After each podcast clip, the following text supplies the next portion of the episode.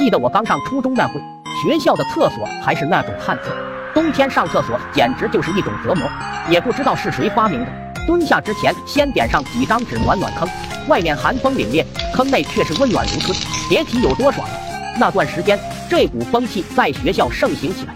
那天我们班主任去上厕所，也照例点上几张纸来暖坑，但是天气实在是太冷了，坑里面的墙都被冻住了。堆得特别高，碰巧老班的毛裤上掉下来一个线头，不知不觉的就把毛裤点燃了，一点一点的往上烧。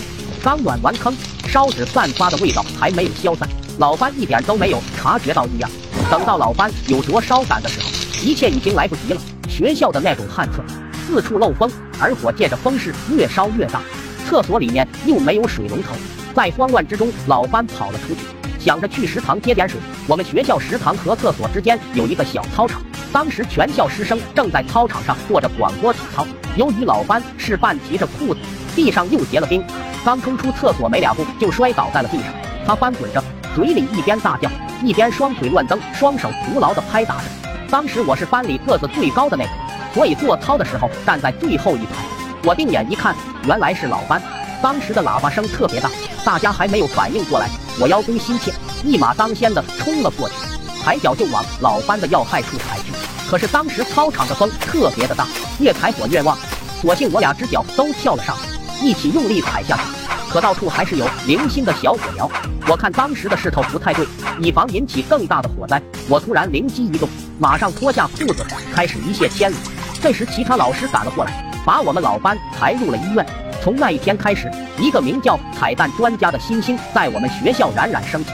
我也觉得干了件大好事，走路都是抬头挺胸，气宇轩昂。直到那天，校长把我叫到他的办公室，他表情复杂的看了我一眼，说：“你们老班烧伤的问题不大，但是你那几脚踩的有点狠，需要时间慢慢恢复。”然后校长拍了拍我的肩膀：“你还是去看看他吧，认错态度诚恳一些。”我当时心里犹如被一桶冰水浇了个透心凉。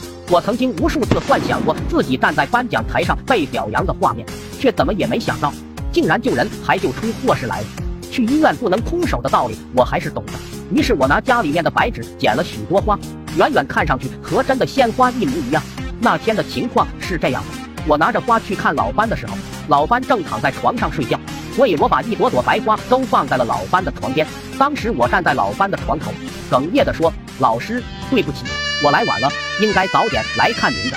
接着我后退了一步，深深地向老班鞠了一躬。老班瞬间从梦中惊醒，看着周围的一切，就突然拿起白花向我扔了过来，大声叫骂着：“你给老子滚出去！”从那天起，我就再也不敢去学校了。在我的再三坚持下，老爸带我转学到了隔壁村。我当时还在暗暗的高兴，这里终于没有人知道我彩蛋专家的外号了。在新班级，我满怀激动地等待着第一课的开始。当老师从教室门口走进来的时候，我定睛一看，竟然是老班。